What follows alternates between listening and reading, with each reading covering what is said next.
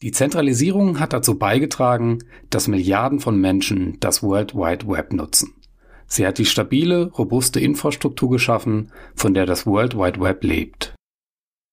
Gleichzeitig hat eine Handvoll zentralisierter Einrichtungen eine starke Macht über große Teile des World Wide Webs und entscheidet einseitig darüber, was erlaubt sein soll und was nicht.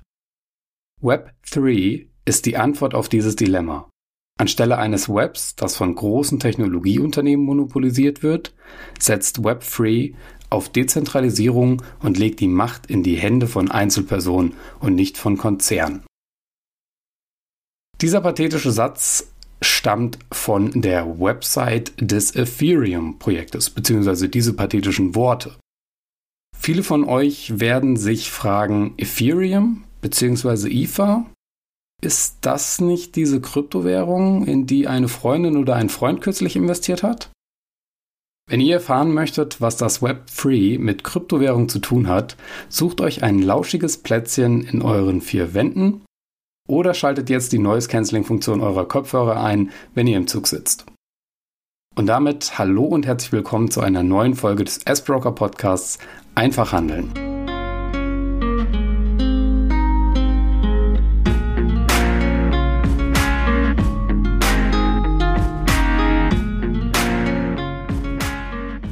Mein Name ist André Sages und ich verantworte die Presse- und Öffentlichkeitsarbeit beim Sparkassenbroker.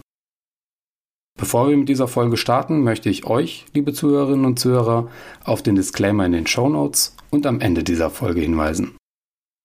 Virtuell zugeschaltet ist mir auch heute wieder Mike Thielen, Senior Produktmanager beim S-Broker. Hallo Mike. Hallo André. Hallo liebe Zuhörerinnen und Zuhörer. Für das Thema der heutigen Folge haben wir außerdem einen Gast zu uns in den Podcast eingeladen.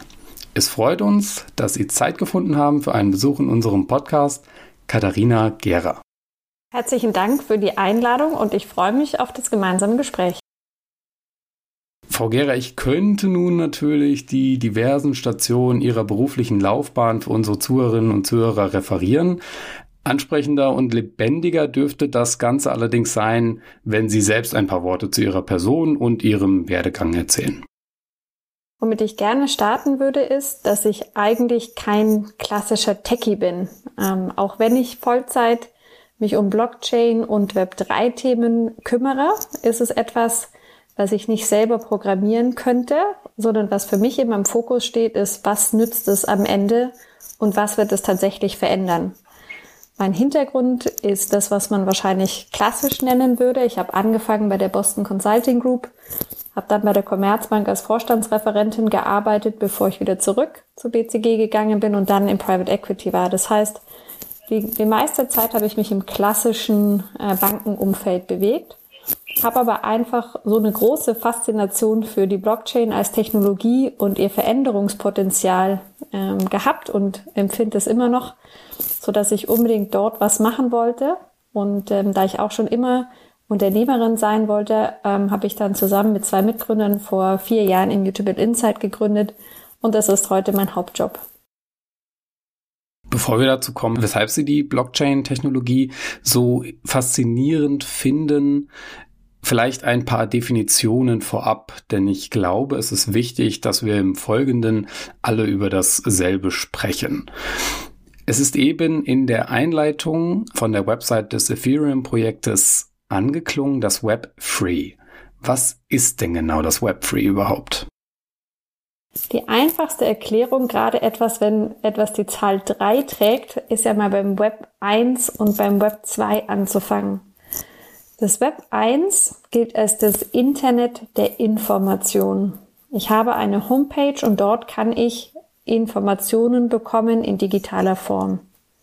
Dann gab es den Term Web 2 und das war dann das Internet der Interaktion, in dem ich mit anderen über das Internet kommunizieren kann und nicht nur einseitig der Empfänger oder der Leser oder die Leserin von den Informationen war. Und das Web 3 ist anders dann als das Web der Interaktion, das über eine zentrale Plattform wie beispielsweise Facebook funktioniert, dann eben eine erweiterte Dezentralität, was auch mit der Abwandlung von der Plattformökonomie also sprich große Plattformen wie beispielsweise Facebook, wie beispielsweise Google, die die dominierenden Spieler im Web 2 sind, hin zu einer Einheit, wo jeder ohne das äh, Nützen eines Intermediärs, also eines zentralen Dritten, selber dort interagieren, kommunizieren und Wert halten und verschieben kann. Klingt ja zunächst einmal sehr spannend. Jetzt haben Sie gesagt, Sie sind selber keine ITlerin, aber vielleicht können Sie uns ja doch ein wenig mitnehmen bei der Frage bzw. der Beantwortung der Frage, wie denn technisch gewährleistet wird, dass aus dem Web 2 ein Web 3 wird. Die große Frage, die hinter den meisten ähm, der Web 3 Anwendungen steht, ist die Frage der sogenannten Trustless oder vertrauenslosen Kommunikation. Selbst wenn ich ähm, den Mike Thiel nicht kenne, selbst wenn ich den André Sages gar nicht kenne, wie kann ich denn mit dritten Parteien interagieren und auch Geschäft machen, wenn es nicht dazwischen beispielsweise eine Bank gibt, die die Konten führt und die Transaktionen überwacht, oder wenn es nicht jemand gibt wie Facebook, der ein zentrales Login und Accounts für uns alle betreibt. Und diese Frage des Interagierens ohne Intermediär ähm, ist etwas, was in der Blockchain über die Kryptographie, also die Verschlüsselung der Daten auf der einen Seite, die Dezentralität, also dass nicht nur eine zentrale Stelle die Spe Daten speichert, sondern im Prinzip alle Teilnehmer im Netzwerk offen die Daten auch speichern können und auch speichern und dann die Art und Weise, wie wir daraus eine sich fortschreibende, unveränderbare Datenkette machen über die verteilten Kontenbücher, also die Distributed Ledger. Und diese Kombination dieser drei Faktoren, Kryptographie, Dezentralität und Konsensusmechanismus, entsteht dann etwas, wie wir miteinander kommunizieren können. Es ist offen, es ist transparent und es ist für alle einsehbar und dann brauche ich keine zentrale Stelle mehr, die das für uns herstellt. Und das macht es dann so besonders.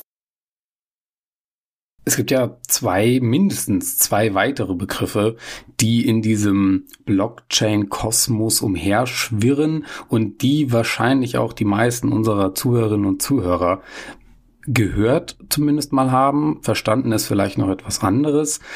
Und zwar Kryptowährung und Token. Was genau haben die mit der Blockchain bzw. dem Web3 zu tun? Wenn wir in der Überlegung, was ist eine Blockchain und was ist eine Kryptowährung und was ist ein Token bleiben wollen, dann möchte ich gerne ein Beispiel nutzen, das gar nicht im technischen Umfeld ist, sondern etwas, was jeder kennt.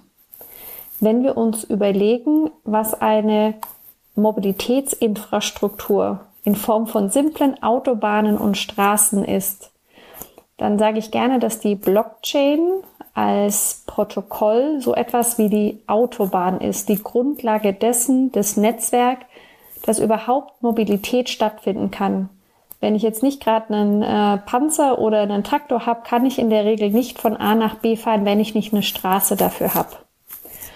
Und jetzt können wir uns vorstellen, dass es eine Autobahn in Österreich gibt und dort wurde früher mal in Schilling bezahlt, heute in Euro.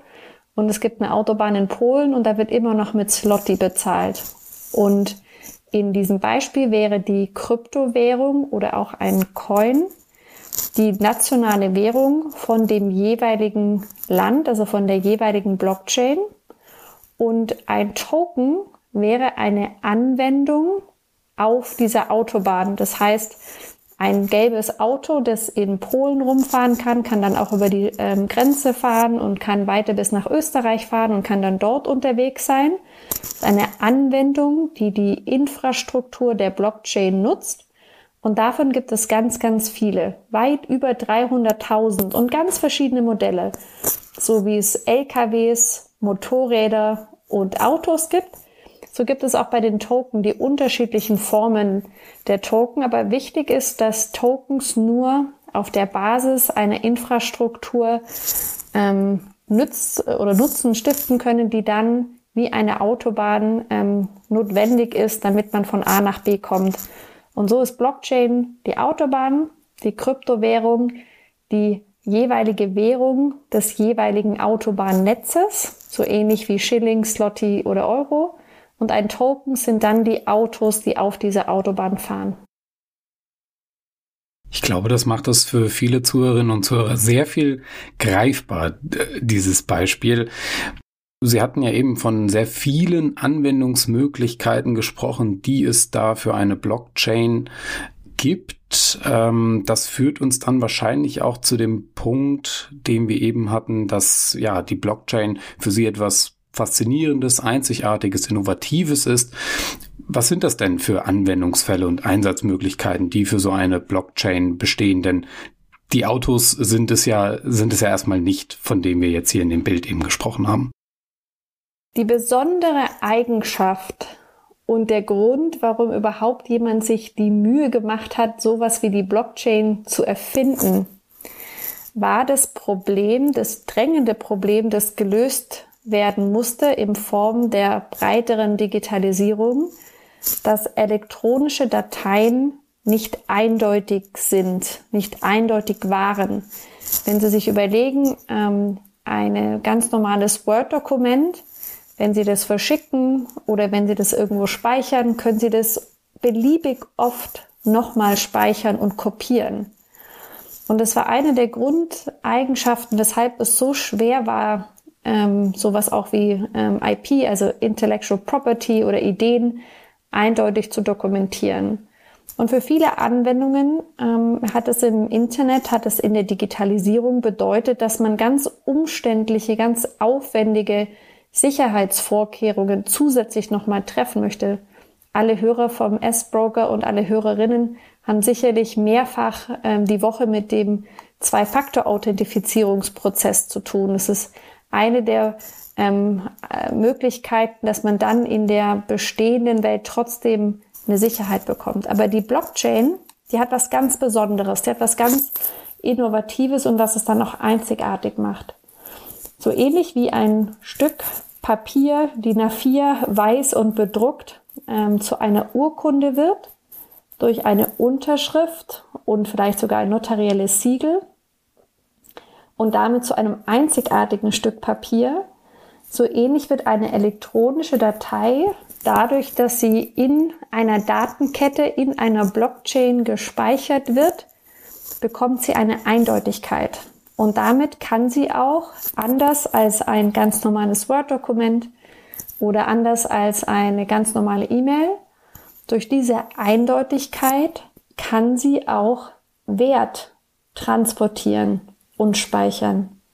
Weil ich eben sagen kann, dieser Token oder diese Kryptowährung ist genau mir bzw. meinem Wolle zugeordnet und es sie gehört niemand anderem mehr außer mir. Und sie kann auch nicht beliebig kopiert werden. Und dadurch hat es für die Bankenwelt und die Finanzwelt insgesamt überall dort, wo wir historisch mal eine Aktie gemacht haben oder eine sprichwörtliche Verbriefung gemacht haben, die gleiche Qualität und eigentlich, wenn man ehrlich ist, noch sehr viel bessere Qualität als das Urkundenstück Papier, kann damit der Token, kann damit etwas, was auf der Blockchain ähm, existiert, eben auch eindeutig und werttragend werden.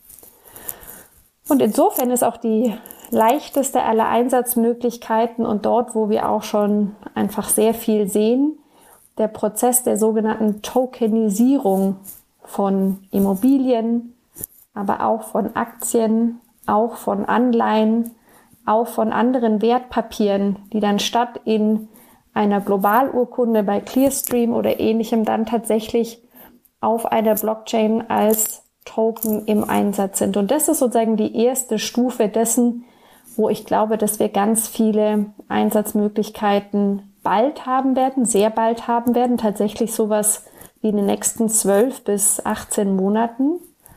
Und die Frage, wie weit die Blockchain als Technologie gehen kann und wie viele Einsatzmöglichkeiten es da noch gibt, möchte ich gerne mit dem Rückblick in den Spiegel beantworten.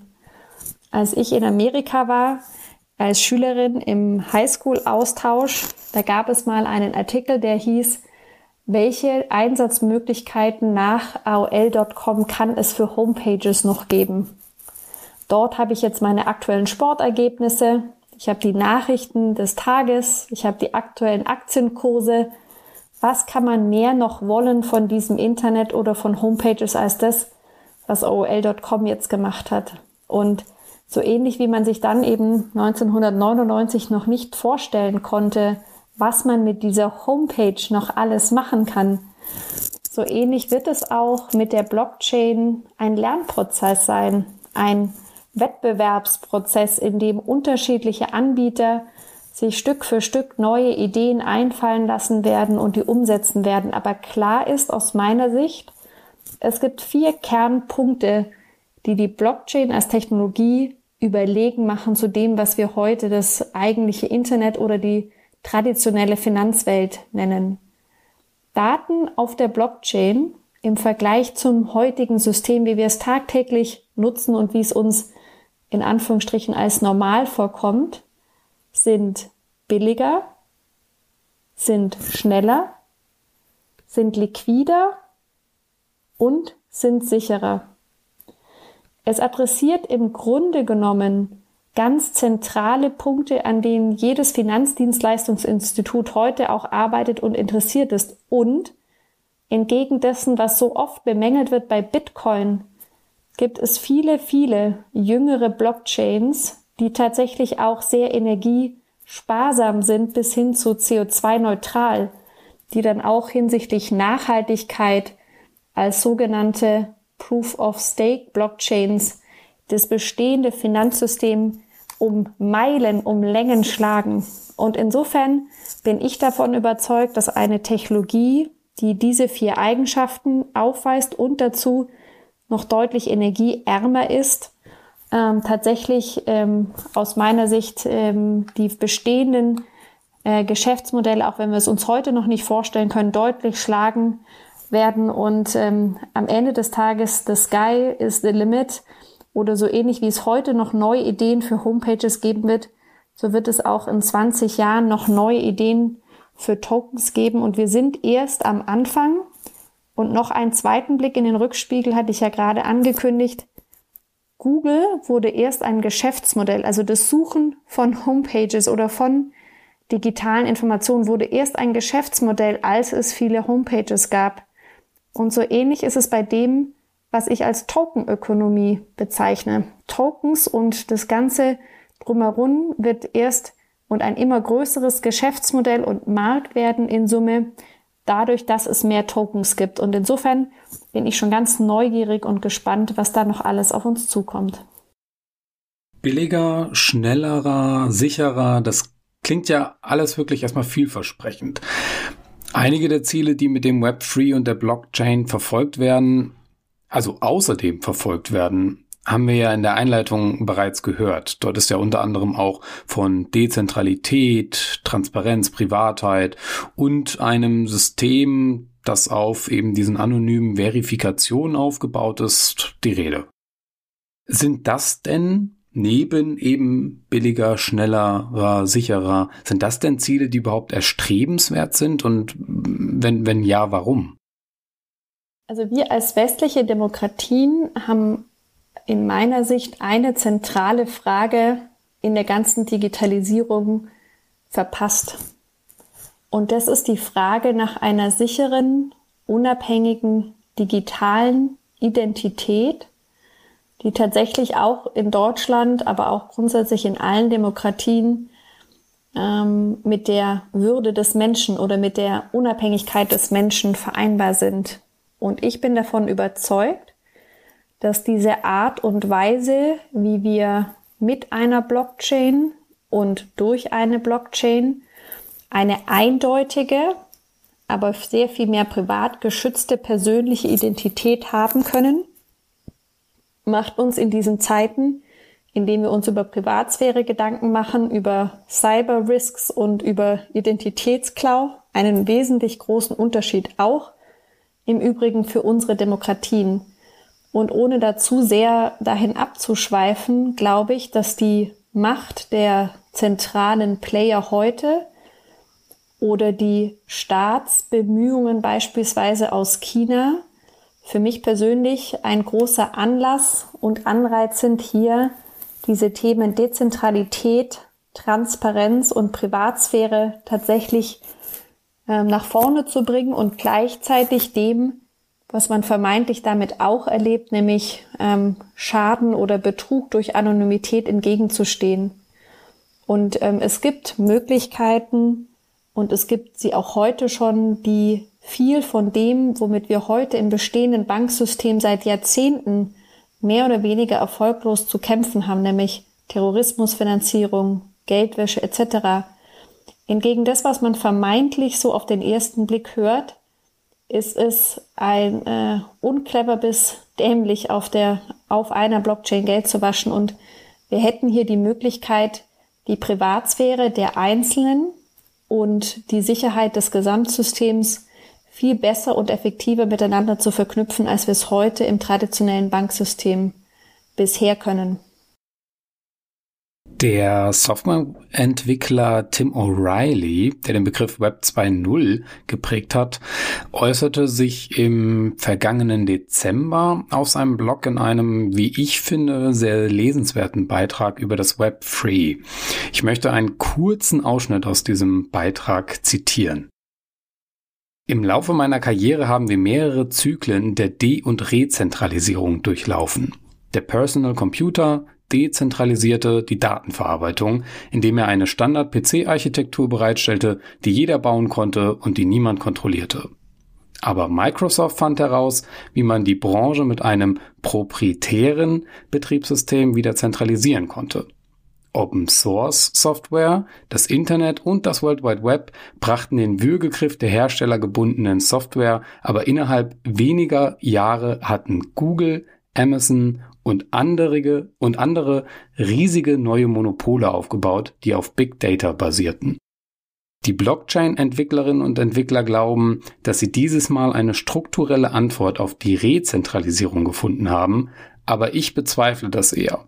Die rasche Konsolidierung des Bitcoin-Minings in einer kleinen Anzahl von Händen durch niedrige Energiekosten für die Berechnung zeigt eine Art der Rezentralisierung. Zitat Ende. Was entgegnen Sie solchen Kritikerinnen und Kritikern wie Tim O'Reilly, gerade jetzt in Bezug eben auf dieses Dezentralisierungsargument, dass er ja doch hier, zumindest mit diesen Argumenten, die er hier bringt, zu entkräften scheint? Es sind mehrere Punkte, die man da ansprechen muss aus meiner Sicht. Zum einen ist es die Frage, wie sehr dieses hehre Ziel der Dezentralität am Anfang eines solchen Systems oder auch in der Entwicklungsphase eines solchen ähm, Systems tatsächlich direkt umgesetzt werden kann. Und die zweite Frage ist im Vergleich zu den aktuell bestehenden Gegebenheiten, und der Machtverteilung im Markt, in der es im Prinzip gegen einen Konzern wie Alphabet oder gegen einen Player wie Amazon oder gegen einen Player wie Facebook, ähm, Schrägstrich Instagram, Schrägstrich WhatsApp kaum möglich ist, tatsächlich weltweite neue große Geschäftsmodelle im Internetbereich ähm, aufzubauen. Im Vergleich dazu ist das Bestreben nach Dezentralität nicht nur die Mühe wert, sondern aus meiner Sicht auch der richtige Ansatz, wenn wir uns auch anschauen, wie die Weltbevölkerung in Summe sich verändert und wie das Bestreben des einzelnen Teilnehmers, der einzelnen Teilnehmerin in diesem Netzwerk ist, wenn wir eben auch über die immer weiter fortschreitende Digitalisierung uns Gedanken machen. Das ist eine breite Debatte, alles angefangen von dem Thema Fake News äh, bis Identitätsraub, was ich vorhin schon angesprochen habe, aber auch schlichtweg von, von Marktsetzungs- und Monopolüberlegungen bis hin zu der Frage, was ist eigentlich sicherer, zentral gespeicherte Daten oder dezentral gespeicherte Daten? Und ich glaube weder, dass die Diskussion 100 Prozent in die eine noch 100 Prozent in die andere Richtung ähm, ausgeht. Ich glaube, es verhält sich so ein bisschen wie oder wird sich so verhalten wie das Radio wurde mit dem Entstehen vom Fernsehen nicht komplett abgelöst. Und das Fernsehen heute wurde durch das Entstehen von Netflix auch nicht komplett abgelöst. Aber es gibt einen Bereich und alles da, wo es auch sensibel wird, überall dort, wo es politisch wird, überall dort, wo zum Beispiel auch medizinische Daten involviert sind, gibt es aus meiner Sicht ganz entscheidende und nicht abzustreitende Kriterien, wo die Dezentralität mit Kombination der Privatsphäre und mit Kombination der Sicherheit der Daten einfach unschlagbar ist. Und ich glaube auch, dass es natürlich immer leicht ist, und das sehen wir auch in der öffentlichen Debatte, ein Stück weit an einer solchen jungen, nicht mehr ganz frischen, aber jungen und sich sicherlich sehr schnell dynamisch entwickelnden Industrie wie der Blockchain-Industrie, die sich auf dem Weg zur Tokenökonomie befindet, ganz viele Punkte zu schaffen, die heute noch nicht optimal sind. Ich bin auch nicht naiv. Ich bin selber ein Kritiker von den unterschiedlichen Scams und Betrugsfällen, die wir vereinzelt sehen. Ich glaube aber auch, dass wir da diese Negativitätsfalle von dem, was alles schlecht ist und was nicht gut ist, ähm, entsprechend ähm, ja, nicht nur ähm, zu stark die Aufmerksamkeit checken sollten, sondern im großen Gesamtbild gibt es in dieser Techno Technologie so unglaublich viele Chancen und so unglaublich viele spannende Opportunitäten und auch Möglichkeiten, gerade für ein Land wie Deutschland, das ähm, im Sinne durch Exportschlager Dezentralität ähm, gelernt und durch Föderalismus auch gelebt hat seit vielen Jahrzehnten, das mit der alternden Gesellschaft sowieso Antworten auf Produktivität in der Zukunft sucht und das in Summe einfach in einer modulareren, agileren, Mittelstands eher entgegenkommenden Ökonomie wie der Tokenökonomie Möglichkeiten finden wird, auch in den nächsten 10, 15, 20, 30 Jahren Erfolg zu haben und wirtschaftlich ähm, produktiv zu sein, dass ich glaube, dass die Frage, was ist da falsch, eigentlich umgedreht werden müsste in eine Frage, wie können wir hier Lösungen finden, die uns in der Zukunft noch besser machen und die gewisse Probleme, die es heute noch gibt, in Chancen drehen. Und das ist zumindestens äh, der Anspruch und der Ansatz und das Leitmotiv für uns und für mich persönlich hier in dem Bereich aktiv zu sein. Mike, wenn ich von der Vision der Blockchain-Entwicklerinnen und Entwickler und diesen Opportunitäten, von denen Frau Gera sprach, überzeugt wurde oder auch nur vom kurz- bis mittelfristig beziehungsweise von kurz- bis mittelfristig weiter beziehungsweise wieder steigenden Kursen ausgehe, wie kann ich dann beim S-Broker in Kryptowährungen beziehungsweise in die Blockchain-Technologie investieren? Ja, Andrea, auch eine spannende Frage. Äh, das geht ähm, relativ einfach beim S-Broker, nämlich über Wertpapiere. So wie man es von uns gewohnt ist, wie man in Aktien, in ETFs, Fonds oder sonst was investieren kann, kann man auch hier über Wertpapiere in Kryptowährungen ähm, investieren. Das kann passieren über Zertifikate, über sogenannte ETPs, Exchange Traded Products oder aber auch in Aktien, also in Unternehmen selbst, die an der Börse sind und die äh, quasi auch etwas im Geschäftsmodell mit Krypto oder Blockchain zu tun haben. Zertifikate, ETPs, das sagt vielleicht nicht jeder oder jedem etwas. Kannst du uns da mal bitte ein wenig Licht ins Dunkel bringen? Ähm, was genau ist das? Wie funktioniert das? Was sind die, die auch wichtigen Unterschiede zwischen diesen Produkten? Ja, auch das ist ein wichtiges Thema natürlich, André. Äh, wie Warren Buffett natürlich irgendwann mal gesagt hat, kaufe nur das, was du auch verstehst. Deswegen sollte man auch verstehen, worin man oder worin man dann investiert. Nämlich, sind es Zertifikate oder sind es ETPs? Fangen wir mal mit den Zertifikaten an. Zertifikate sind grundsätzlich Inhaberschuldverschreibung eines Emittenten, also derjenige, der das Produkt auflegt und rausbringt. Ähm, Im Worst Case, und den möchte ich ganz kurz beschreiben, ist es so, dass wenn man dann eben einen bestimmten Betrag in ein Zertifikat investiert, der dann eben auch weg sein kann. Der Worst Case ist, den haben wir alle ähm, zumindest je nachdem, wie lange man an der Börse schon unterwegs ist, auch schon einmal erlebt oder zumindest gehört.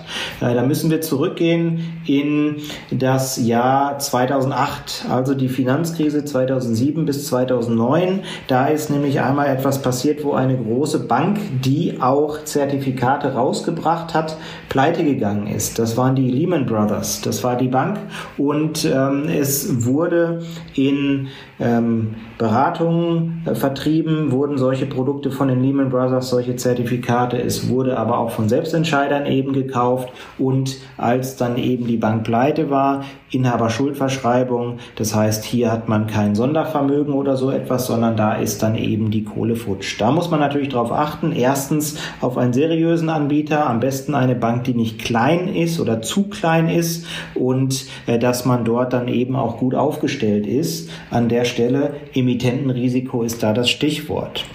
Bei den ETPs verhält es sich etwas anders. Ähm, wir kennen alle ETFs. Ne, nehmen wir das mal als Beispiel. ETFs sind Exchange Traded Funds. Da kann man relativ einfach, um das abzukürzen, in einen Index investieren, wie zum Beispiel einen DAX oder ein MSCI World oder sonst was. Das Gute dabei ist, da ist man jetzt nicht abhängig davon, dass der ähm, Emittent oder der Produktgeber äh, überlebt sozusagen, sondern das ist dann ein sogenanntes Sondervermögen, in dem die Anteile drin sind und das würde dann eben auch einen Ausfall ähm, dieses Produktgebers dann überleben. Ähm, bei den ETCs ähm, ist es in dem Falle sehr häufig sehr ähnlich. Ähm, wir haben ETCs, der ein oder andere kennt das als Exchange Traded Commodity, aber hier ist das C etwas anders verwandt im Krypto-Kontext. Da steht das C nämlich für Crypto, also Exchange Traded Crypto. Und hier ist es so, dass eben auch die Kryptowerte, die dahinter liegen, sei es jetzt Bitcoin, Ethereum oder was auch immer, auch gedeckt sind. Das heißt, wir haben da auch so mehr oder weniger eine physische äh, ähm, Verwahrung einer spezialisierten Verwahrstelle. Ähm, häufig ist das ein sogenanntes Cold Storage, eine Cold Storage Verwahrung. Und die sind also dann unabhängig davon von dem eigentlichen äh, Geldern, die beim Emittenten liegen ähm, und werden eben separiert.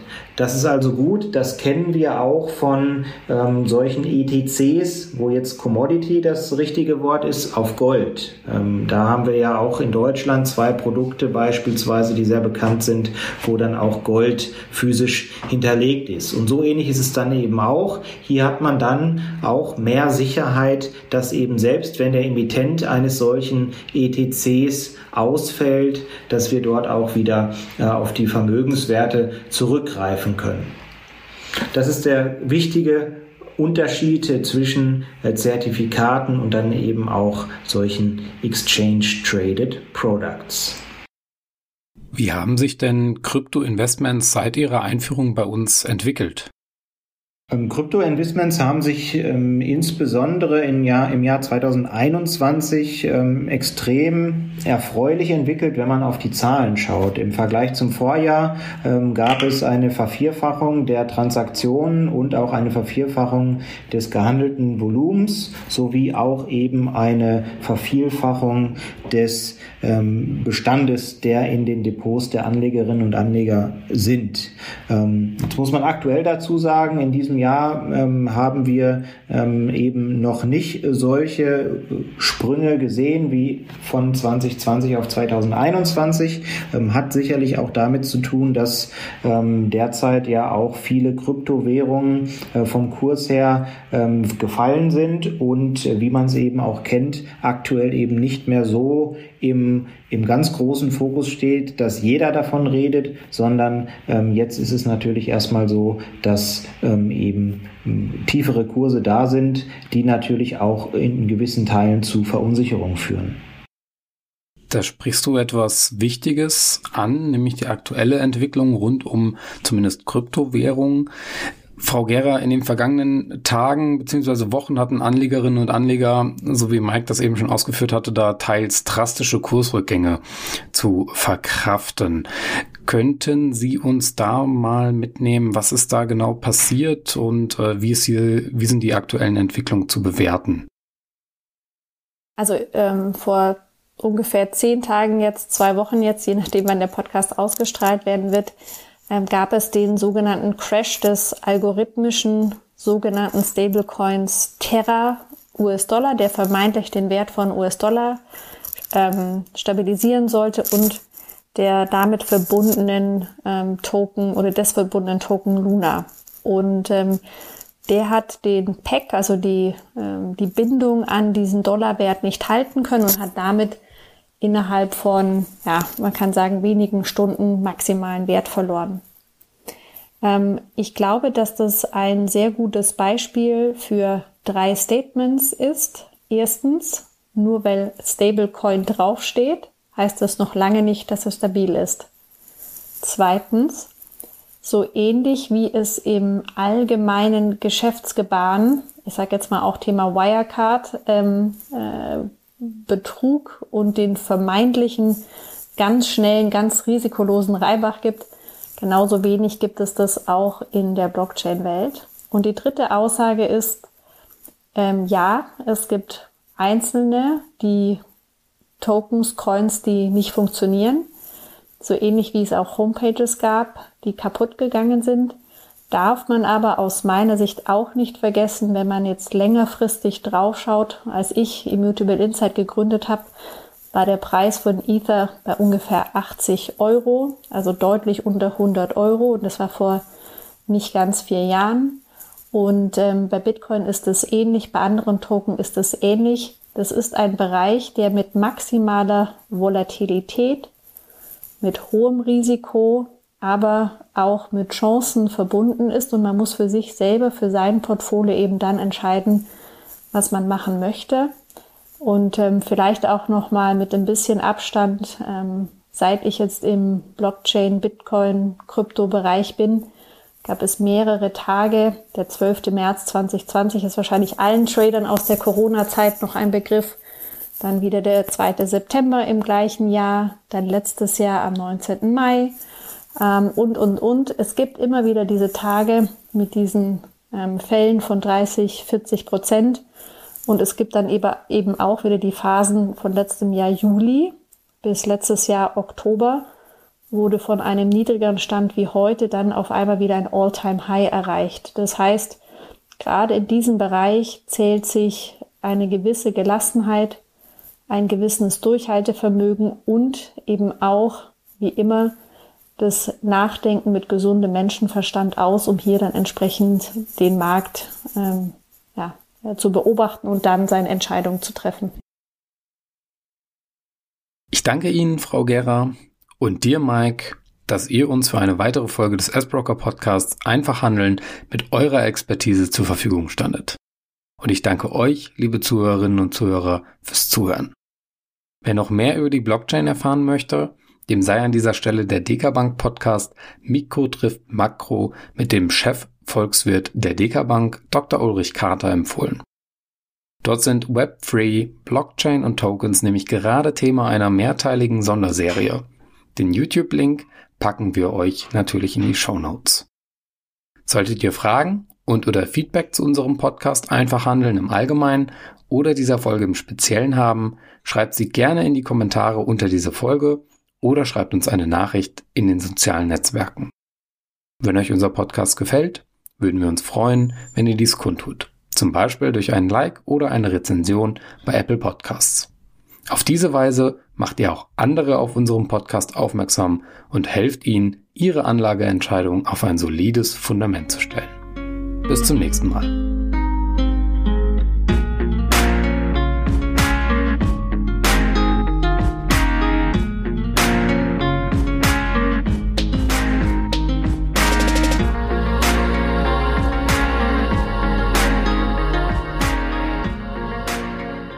Diese Informationen dienen ausschließlich Informations- und Demonstrationszwecken sowie der Unterstützung Ihrer selbstständigen Anlageentscheidung.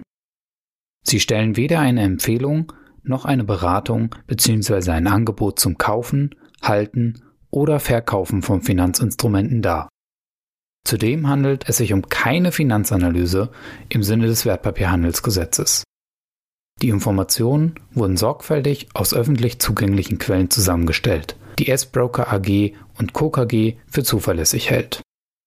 Eine Gewähr für die Richtigkeit, Vollständigkeit und Aktualität kann jedoch nicht übernommen werden. Enthaltene Einschätzungen und Bewertungen reflektieren alleine die Meinung des Erstellers, Gesprächspartners bzw. Verfassers zum Zeitpunkt ihrer Erstellung. Die S-Broker AG und Co. KG macht sich diese ausdrücklich nicht zu eigen. Die S-Broker AG und Co. KG erstellt keine eigenen Finanzanalysen, sondern gibt diese lediglich inhaltlich unverändert weiter. Hinsichtlich möglicher Interessenkonflikte verweisen wir auf die Information über das Finanzinstitut, seine Dienstleistungen und zum Wertpapiergeschäft in unseren Geschäftsbedingungen.